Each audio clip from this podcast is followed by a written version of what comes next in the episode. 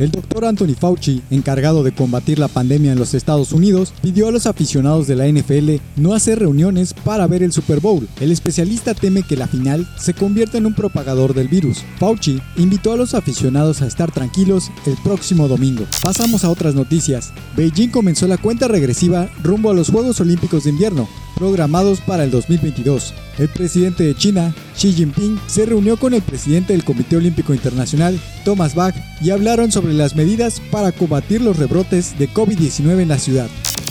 Por último, los organizadores del Australian Open suspendieron los torneos previos al Grand Slam tras registrarse un caso positivo por coronavirus. Según Tennis Australia, la persona contagiada es un empleado del hotel que fue sede de los tenistas durante su aislamiento en Melbourne, por lo que 600 personas tendrán que volver a cuarentena y hacerse una nueva prueba.